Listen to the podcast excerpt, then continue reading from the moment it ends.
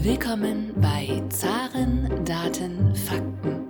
Вы говорите по-русски? Kann noch jemand Russisch?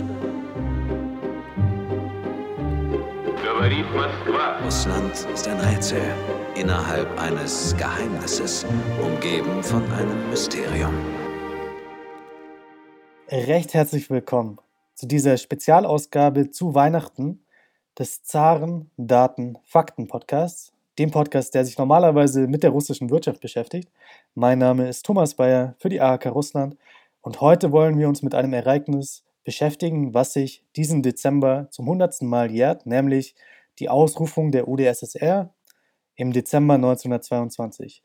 Dazu zu, zugeschaltet ist uns nun die ARD-Hörfunklegende Hermann Krause. Wir freuen uns sehr auf dieses Gespräch.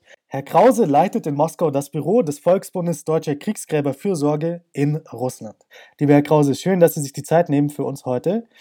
Sie haben ja als ausländischer Journalist in der Sowjetunion gelebt. Soweit ich es richtig gelesen habe, kamen Sie zum ersten Mal nach Moskau 1986 als Journalist. Vielleicht können Sie uns einmal so einen Eindruck geben. Wie war denn das Leben damals als deutscher Journalist? Ich glaube, für die ARD waren Sie damals im Einsatz in Moskau in der Sowjetunion. Ja, das ist richtig. Legende hört sich natürlich schön an. Vielen Dank. Aber ich glaube, so weit ist es noch nicht. Also, ähm, ich kam 1986 zum ersten Mal hierher und zwar gab es damals die Spiele des guten Willens. Igre Dobre Voli, weil die Amerikaner hatten ja wegen des Einmarsches der UdSSR äh, in Afghanistan die Sowjetunion boykottiert. Später hat die UdSSR dann die Amerikaner boykottiert und der, ähm, das, der Medienmogul Ted Turner kam auf die Idee, diese Spiele zu ver, äh, durchzuführen, Spiele des guten Willens äh, das war mein erster Einsatz hier. Und es gab auch eine Ausstellung, die hieß sich NRW präsentiert sich an der Moskwa eine legendäre Ausstellung, denn das war eigentlich das erste Mal, dass eine äh, Ausstellung Dinge nach Russland brachte, nach Moskau brachte, die man bisher gar nicht kannte. Also zum Beispiel, da konnten die Sowjetbürger sehen, wie wird eine deutsche Küche zusammengebaut? Was gibt es da? Wie sind deutsche Fernseher? Wie sind deutsche, wie ist deutsche Technik und dergleichen?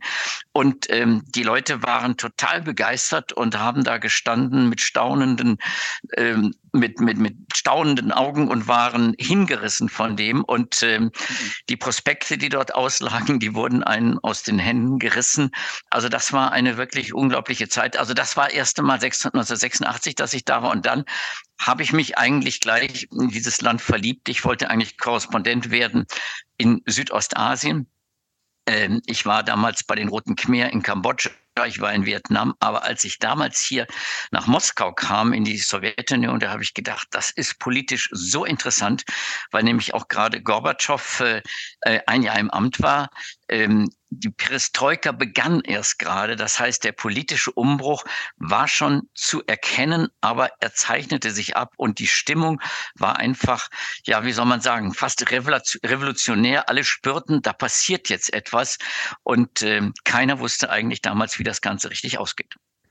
Haben Sie damals 1986 schon gespürt, dass auch das Ende der Sowjetunion schon in der Luft schwebt? Oder war das doch eine Stimmung, die eher positiv war, dass man gedacht hat, wie es auch Gorbatschow wollte, man wollte die Sowjetunion ja retten, den Kommunismus irgendwie retten? Oder lag es schon in der Luft, dass es nicht so weitergeht und dass vielleicht auch das Ende dieses Riesenstaates vor uns liegt? Nein, überhaupt nicht. Also damals äh, dachte keiner daran, dass das mal äh, zu Ende gehen wird. Alle waren ja hauptsächlich damit beschäftigt, äh, den Alltag zu organisieren. Das war ungeheuer schwierig. In den Geschäften gab es wenig zu kaufen. Andererseits, wenn man gute Beziehungen hatte äh, und wurde eingeladen bei Freunden, der Tisch war voll. Aber in den Geschäften äh, bekamen sie nicht äh, das, was sie wollten, sondern fast überhaupt nichts. Äh, es wurde verkauft über die schwarze Tür, also über hinten heraus ähm, an irgendwelche Bekannten, an irgendwelche Freunde. Also die Gesellschaft war, wie soll ich sagen, in einer ganz seltsamen Situation. Man war immer noch das Alte war noch da, das Neue war noch nicht richtig ähm, auf den Weg gebracht worden, aber es dachte niemand daran, dass die Sowjetunion auseinanderfallen konnte oder würde, sondern alle waren ja auch stolz auf diese 15 Republiken, die es gab, auf dieses Riesenreich, das da existierte. Und ähm, Gorbatschow ist ja, wie Sie auch sagten, sagten, angetreten eben mit dem Wunsch, äh, das zu reformieren. Die Perestroika, die er einleitete, der Umbau, äh, das hieß er, er wollte den Kommunismus erhalten, aber er wollte gerne das alles reformieren, modernisieren und das war natürlich ungeheuer schwierig und das war mit vielen Problemen verbunden, aber auch mit vielen interessanten Dingen. Gerade für uns Journalisten war das äh, hochinteressant. Also es passierte eigentlich fast jeden Tag irgendetwas Neues. Es gab dann zum ersten Mal, gab es hier in, in Moskau, gab es Restaurants, die eröffnet wurden, private Restaurants. Man arbeitete auf, so wie er das sagte, auf Hoseras Schott, auf eigene Kosten. Ähm, das heißt, die Leute konnten plötzlich einen gewissen Teil dessen, was sie machten, wenn sie ein Geschäft öffneten, konnten sie selbst bestimmen. Ein Teil wurde noch staatlich bestimmt, aber der große Teil war eben doch, dass die Privatisierung sich nach und nach, äh, nach und nach durchsetzte. Und ähm, das führte dazu, dass die Leute, plötzlich gab es äh, private Frisiersalons oder es gab private Saunen, es gab, äh, wie gesagt, Restaurants, Bars und alles sowas entstand. Aber es war noch nicht zu dem Zeitpunkt, als ich 1986 hier war, noch nicht ganz so weit, sondern das begann dann ein bisschen später. 1986 war es noch so, dass es einen Unterschied gab zwischen den Menschen, die Devisen hatten, also Ausländer, die Devisen hatten und den einfachen Sowjetbürgern. Ähm, wenn sie Devisen hatten, konnten sie zum Beispiel ähm, in die Bar eines Hotels gehen und konnten äh, dort äh, spät abends auch noch ein Bier bekommen. Äh, wenn sie keine Devisen hatten und kein Ausländer waren, war das für sie gesperrt. Also das war völlig absurd. Ähm, es gab dann auch damals diese Geschäfte, Berioska hießen die, ähm, äh, also Birkchen, und da konnte man eben für die Wiesen Dinge kaufen, die sie sonst in den Geschäften nicht bekamen. Das ging von der Wurst bis über den, ähm, über das ausländische Bier bis hin über Wein, äh, bis zu Toilettenpapier und dergleichen. Das heißt, man deckte sich dort ein oder wenn man als Korrespondent dann ähm, nach Russland reiste, musste man einen großen LKW mit Dingen mitbringen, die sie hier nicht bekamen oder die sie hier nur für sehr viel Geld bekamen. Das heißt, in den Berioska-Geschäften war natürlich alles sehr viel teuer, so dass viele auch immer, wenn denn mal irgendjemand hier nach Moskau zog, ähm, dafür sorgten, dass ein anderer Korrespondent, ein anderer Ausländer dann irgendetwas auf den LKW packen konnte, was er zum Beispiel brauchte, wenn hier Kinder zur Welt kamen, Babywindeln oder Babynahrung oder auch Hundenahrung oder was auch immer dazugehört. Also es war eine, ähm, muss ich im Nachhinein sagen, auch eine verrückte Zeit, eine Zeit, die äh, nicht sozialistisch nur geprägt war, aber ein bisschen sozialistisch und gleich ein zeitig, gleichzeitig auch äh, kapitalistisch, privatwirtschaftlich äh, sich entwickelte. Aber für Journalisten war es eigentlich das Tollste überhaupt, weil jeden Tag passierte was Neues. Und jetzt habe ich nur über die Innenpolitik gesprochen. Aber wenn Sie sich einmal anschauen, äh, was Gorbatschow ja damals auch außenpolitisch äh, gemacht hat, dass er äh, zum Beispiel dafür sorgte, dass man den Nicht-Angriffspakt, der damals ja zwischen ähm, äh, der Sowjetunion, zwischen Stalin und Hitler abgeschlossen wurde, der jahrelang geleugnet wurde, dass der plötzlich öffentlich gemacht wurde. Dann wurde äh, die Rehabilitierung von Andrei Sacharow eingeleitet. Der durfte im obersten Sowjet auftreten, auch ein Wahnsinnsereignis. Oder äh, Gorbatschow sorgte dann dafür, ähm, dass äh, das Massaker von Katyn an den polnischen Offizieren plötzlich öffentlich gemacht wurde und äh, er entschuldigte sich dafür. Also das war eine eine politische Zeit, die, die war einfach grandios und wir Korrespondenten hatten eigentlich so so viel zu tun, dass man im Grunde nicht zwölf, sondern 14, 18 Stunden arbeiten konnte, wenn man wollte. Wir werfen gleich noch einen genaueren Blick auf die Außenpolitik auch von Gorbatschow und äh, wie sich generell die Politik von Gorbatschow auch im Alltag ausgewirkt hat. Es würde uns aber erst noch interessieren, wie hat sich denn das Leben der Sowjetbürger jetzt in Moskau beispielsweise ganz alltäglich vom Leben der Menschen im Westen unterschieden?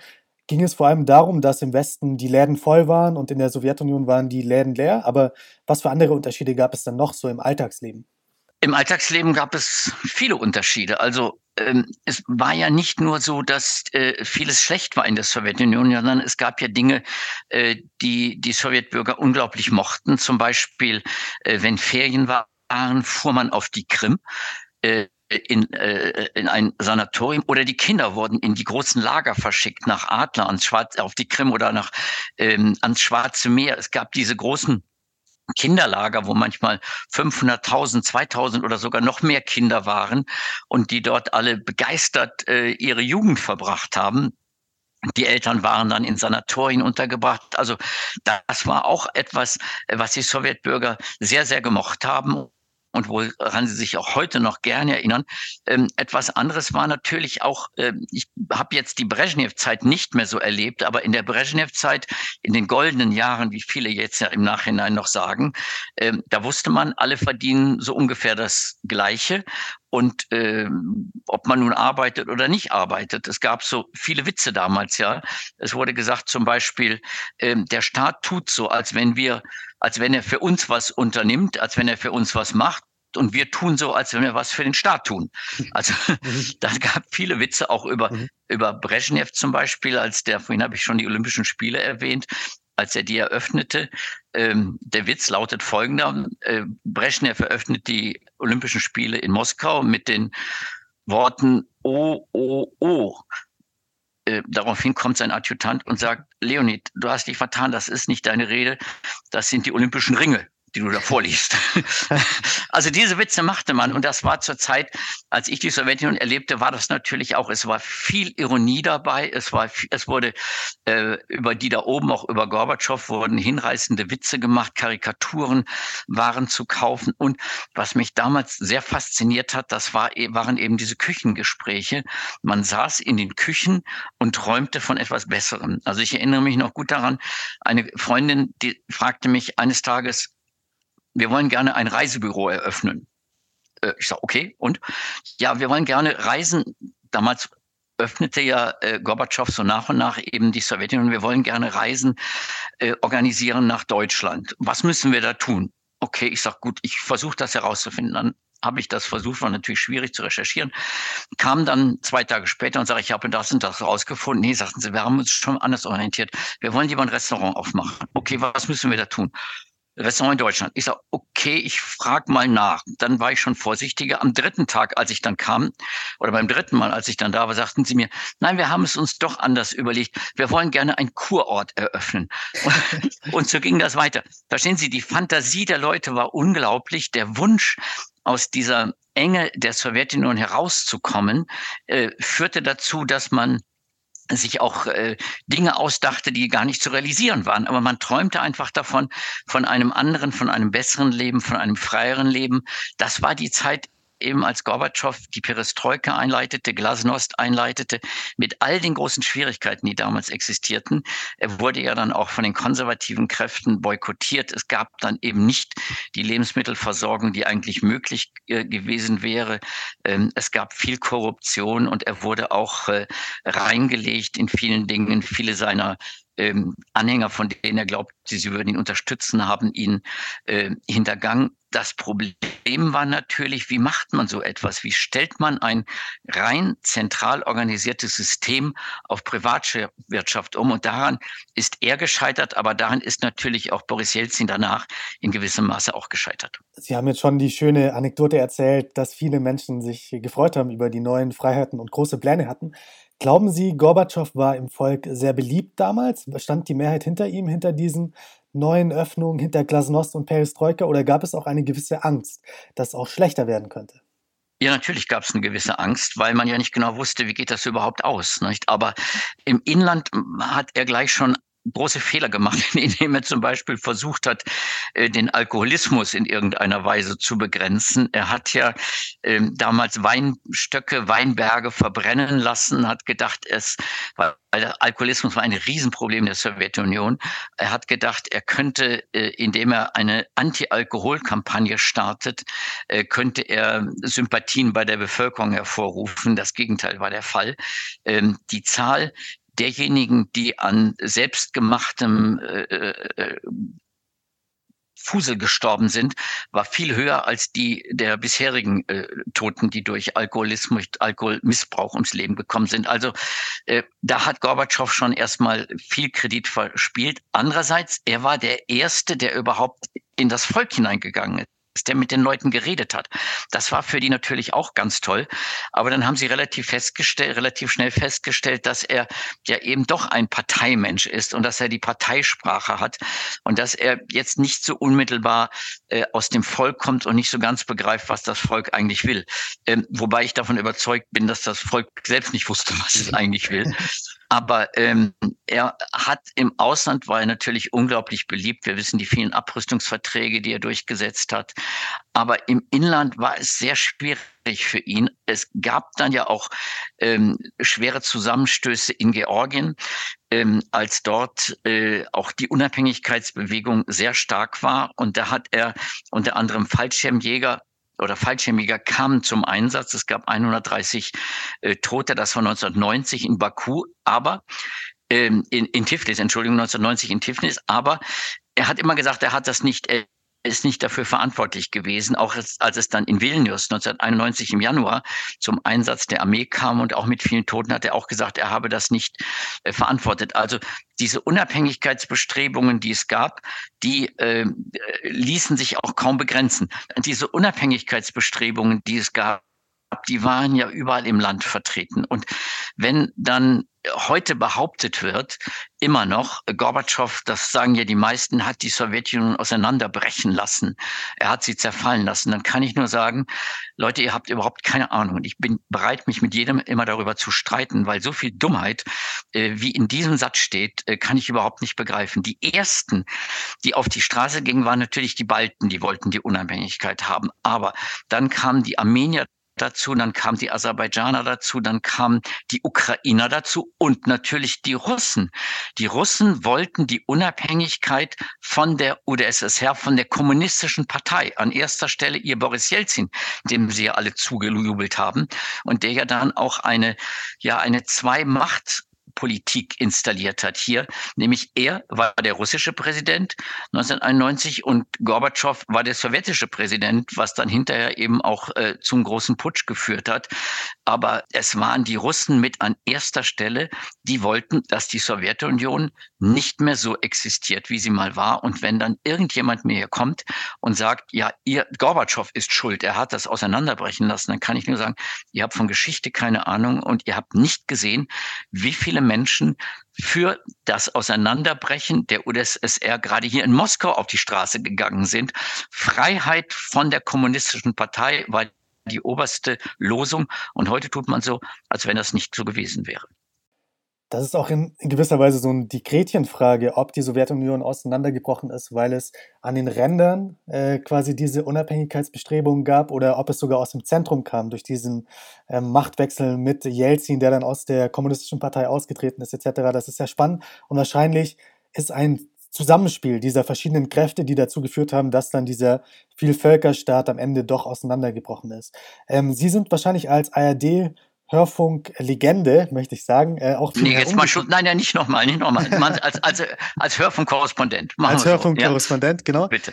Sind Sie auch viel herumgekommen in der Sowjetunion. Wie war denn die Stimmung in den verschiedenen Republiken und was ist vielleicht auch eine Geschichte aus einer der Republiken, die Ihnen besonders noch im Gedächtnis geblieben ist? Also ich fand immer faszinierend, ähm, das war jetzt äh, 1986 bin ich gereist, wenn man irgendwo landete, wie die Leute erstmal immer unendlich freundlich waren, allen immer sehr zuvorkommt behandelt haben und überall wurde Russisch gesprochen und überall galt der Rubel als Zahlungsmittel. Das war ja, wenn Sie nach Usbekistan geflogen sind oder nach Tadschikistan oder wo auch immer hin. Es wurde dort überall, wurde diese Sprache, die ja sehr schön ist und, und, und viele, äh, viele Möglichkeiten hat, aber wenig Dialekte, wenig Dialekte, kaum Dialekte. Diese Sprache wurde überall gesprochen. Das fand ich so faszinierend. Was mir so immer in Erinnerung bleibt, ist natürlich, sind diese vielen Reisen, die wir damals auch eben organisiert machen mussten. Es war ja nicht so, dass wir zu Zeiten der Sowjetunion freireisen durften, sondern es waren dann auch immer ähm, Mitarbeiter des Außenministeriums und vielleicht auch des äh, KGB dabei, das weiß man nicht genau. Aber nach äh, zwei drei Tagen war man dann irgendwie so eng befreundet und dann wurde unendlich viel getrunken und es wurde unendlich viel auf die deutsch-sowjetische Freundschaft angestoßen, dass man äh, hinterher gar nicht mehr merkte, wer sitzt da irgendwie in welchem Lager und wer ist da irgendwie zu Hause. Aber äh, wenn Sie mich so fragen nach den Besonderheiten der Sowjetunion damals, die mir auffielen, also hier in Moskau zum Beispiel im Sommer, wenn wir rausfahren wollten mit Freunden oder mit der Familie, ähm, wenn es heiß war, dann durfte man nur an den Diplomatenstrand. Äh, Diplomaticheski Plage. Das musste man vorher anmelden beim Außenministerium. Man musste sagen, also wir verlassen um 14 Uhr die Stadt, in dem Auto sitzen die und die Personen und wir fahren direkt zu dem Strand bleiben dort drei Stunden oder vier Stunden und fahren dann wieder zurück. Und wehe, man hat irgendwie diesen Zeitkorridor nicht eingehalten. Man ist zu spät gekommen oder zu früh zu, äh, zu früh ging, aber zu spät zurückgekommen. Dann wurde man möglicherweise ins Außenministerium bestellt und dann wurde gefragt, was ist denn da passiert? Beim nächsten Mal macht das doch bitte nicht.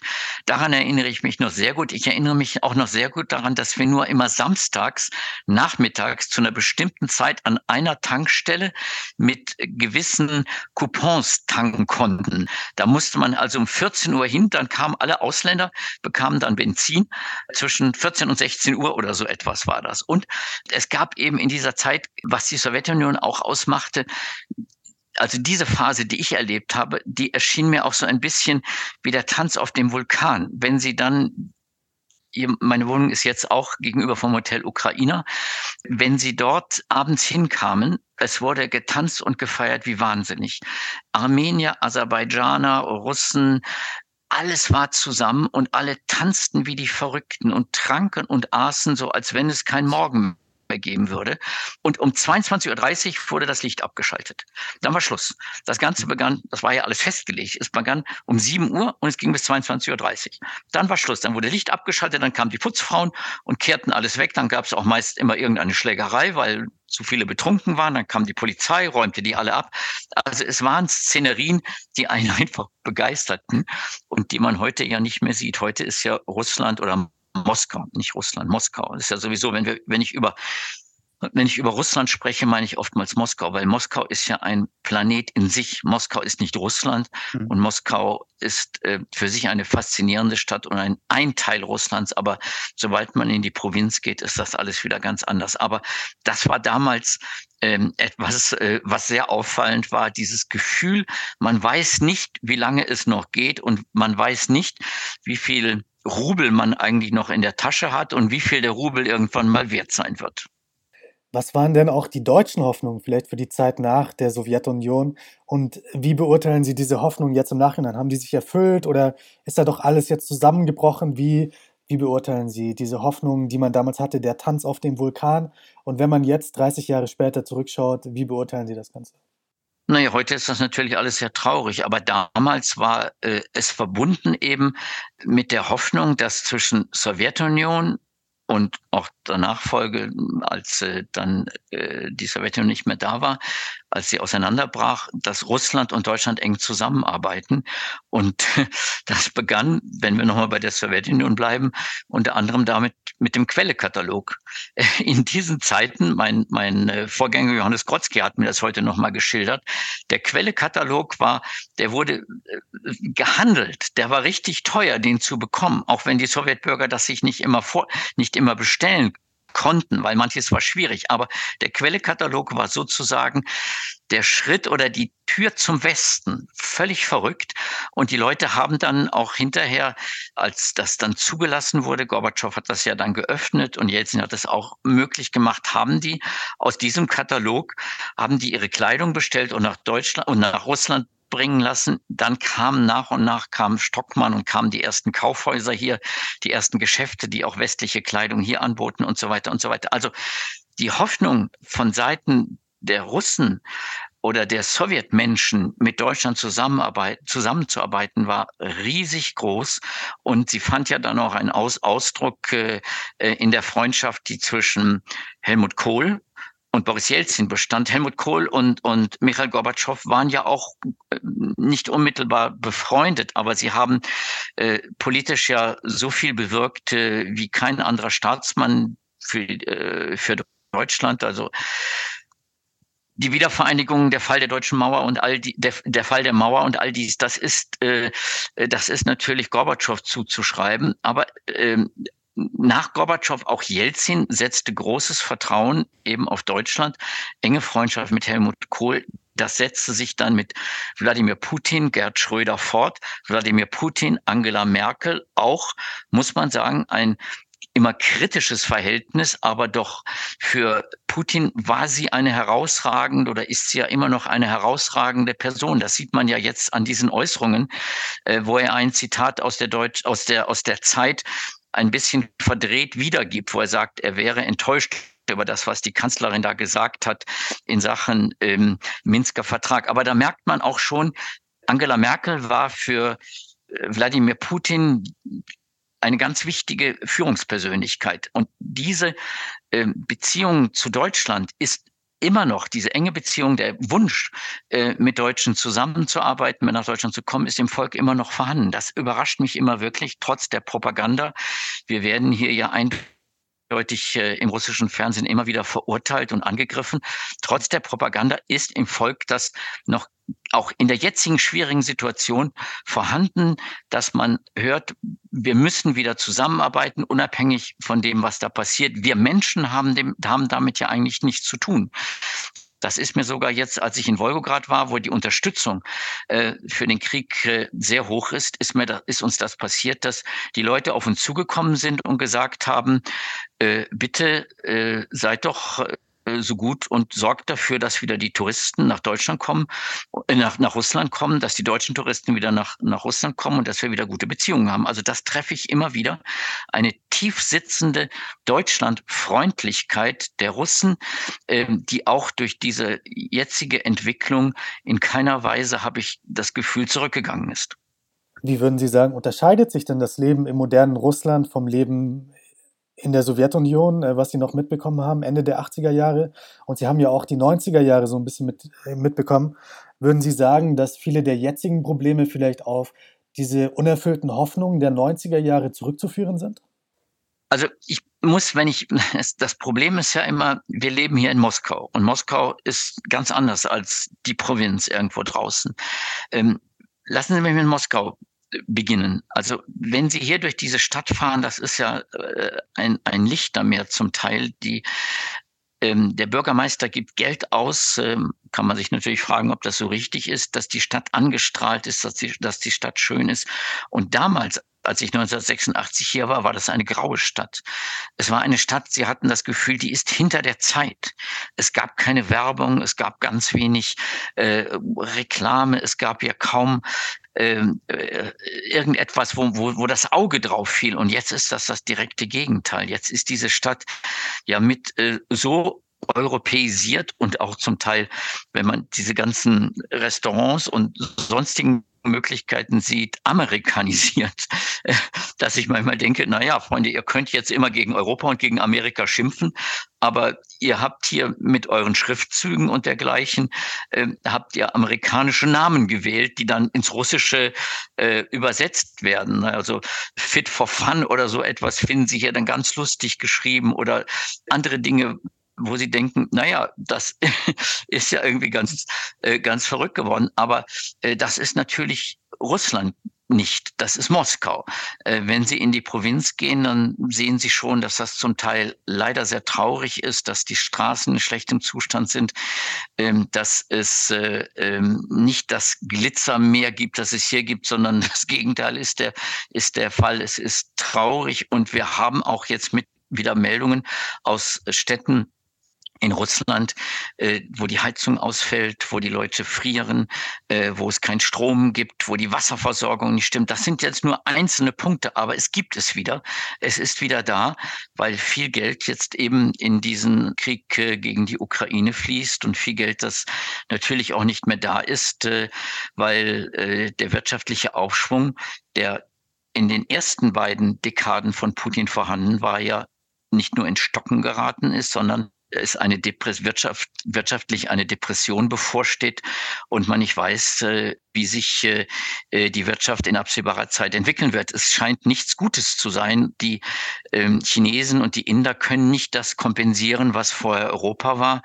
Aber das kann man im Moment noch nicht, nicht genau analysieren. Aber die, die Folgen der Sanktionen werden vermutlich in den nächsten Monaten oder in den nächsten Jahren zu spüren sein.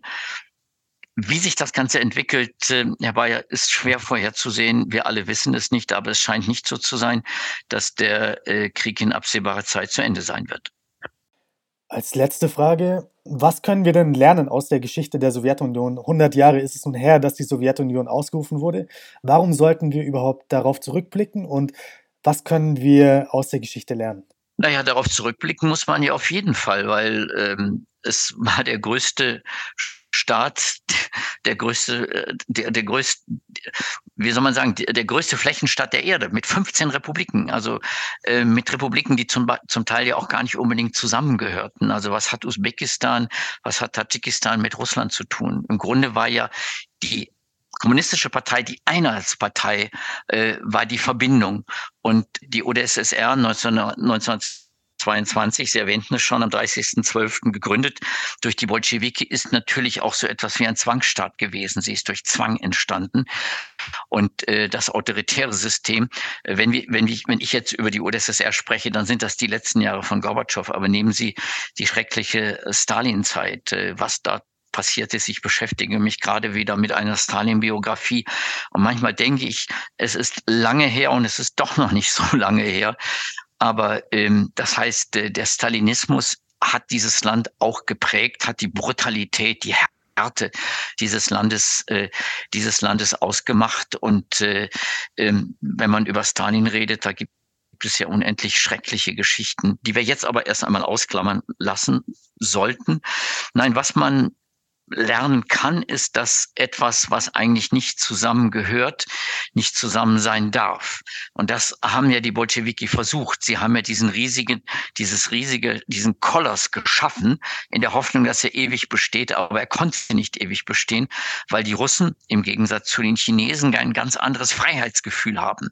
Die Russen wollen im Grunde frei sein auch jetzt was passiert. Im Grunde ist dieses Land ähm, dafür ausgelegt und schon so weit, dass es, dass es Freiheit und liberal ist. Ähm, Im Moment versucht man das natürlich zurückzudrehen. Ob das auf Dauer äh, so geschehen, so sein wird, da habe ich meine Zweifel. Aber was wir jetzt auch lernen, dass der Zerfall der Sowjetunion bis heute wirkt. Putin, der ja gesagt hat, das war die größte geopolitische Katastrophe, weil er damit meinte, plötzlich werden ich glaube, zwölf Millionen Russen in einem anderen Land wach. Es ist nicht mehr ihre Sowjetunion, sondern es ist plötzlich äh, Kirgisien oder Tadschikistan und sie müssen fliehen oder Ukraine und sie müssen fliehen und es ist nicht mehr ihr Zuhause. Und was ich, was wir jetzt erleben, glaube ich, sind die Nachfolgewehen des Auseinanderbrechens der UdSSR, ein Russland, ein, ein, ein äh, Präsident, der damit nicht fertig wird zu begreifen, dass das Auseinanderbrechen der UdSSR ein normaler Prozess war, der versucht, Dinge wiederherzustellen, die eigentlich sich nicht mehr herstellen lassen. Ähm, die, äh, es, Sie finden ja bei Solzhenitsyn finden Sie ja schon die Behauptung, dass im Grunde zu Russland gehört der Donbass, die Krim, Transnistrien und Nordkasachstan, weil dort auch viele Russen leben. Schon Solzhenitsyn hat das geschrieben. Und wir erleben jetzt halt, dass die ähm, jetzige russische Führung meint, sie habe das Recht, das wiederherzustellen, was vor Jahrzehnten mal existierte und nicht begreift, dass das der Zerfall der Sowjetunion eigentlich für alle Beteiligten ein positiver Effekt war, ein positiver Prozess, denn gerade hier in Russland sehen Sie Wohlstand, zumindest hier in Moskau muss ich jetzt wieder gestehen, auch in anderen Republiken sehen Sie eine gewisse Form von Wohlstand, die aber jetzt eben durch diesen schrecklichen Krieg wieder zurückgedreht wird. Der Wohlstand wird wieder auf die Probe gestellt, auf die äh, oder wird wieder der Wohlstand wird jetzt wieder in Frage gestellt und möglicherweise wird dieses Land und werden die Länder, die einst zur Sowjetunion gehörten und eng verbunden sind mit mit Russland werden unter dem Zerfall der Sowjetunion und unter dem jetzigen Krieg, der in der Ukraine stattfindet, wirtschaftlich und natürlich auch durch die Mobilisierung hier gerade in Russland äh, und davon sind ja auch andere Teilrepubliken, andere Republiken betroffen, wo die, die eingezogen werden, eine Staats, eine russische Staatsbürgerschaft haben, aber tadschikischer Herkunft sind, aber russische Staatsbürgerschaft übernommen haben. Also ein eine Folge dieses Auseinanderfallens der Sowjetunion noch heute spürbar im humanitären Bereich auf schreckliche Art und Weise, aber auch im wirtschaftlichen Sektor. Lieber Herr Krause, vielen Dank für Ihre Zeit und für das Teilen Ihrer tiefen Russland-Expertise, die darauf beruht, dass Sie jahrzehntelang Hörfunkkorrespondent waren für die ARD. In Moskau und auch in anderen Teilrepubliken waren Sie viel unterwegs. Wir bedanken uns sehr äh, für Ihre Zeit. Danke auch. Ne? Tschüss, tschüss.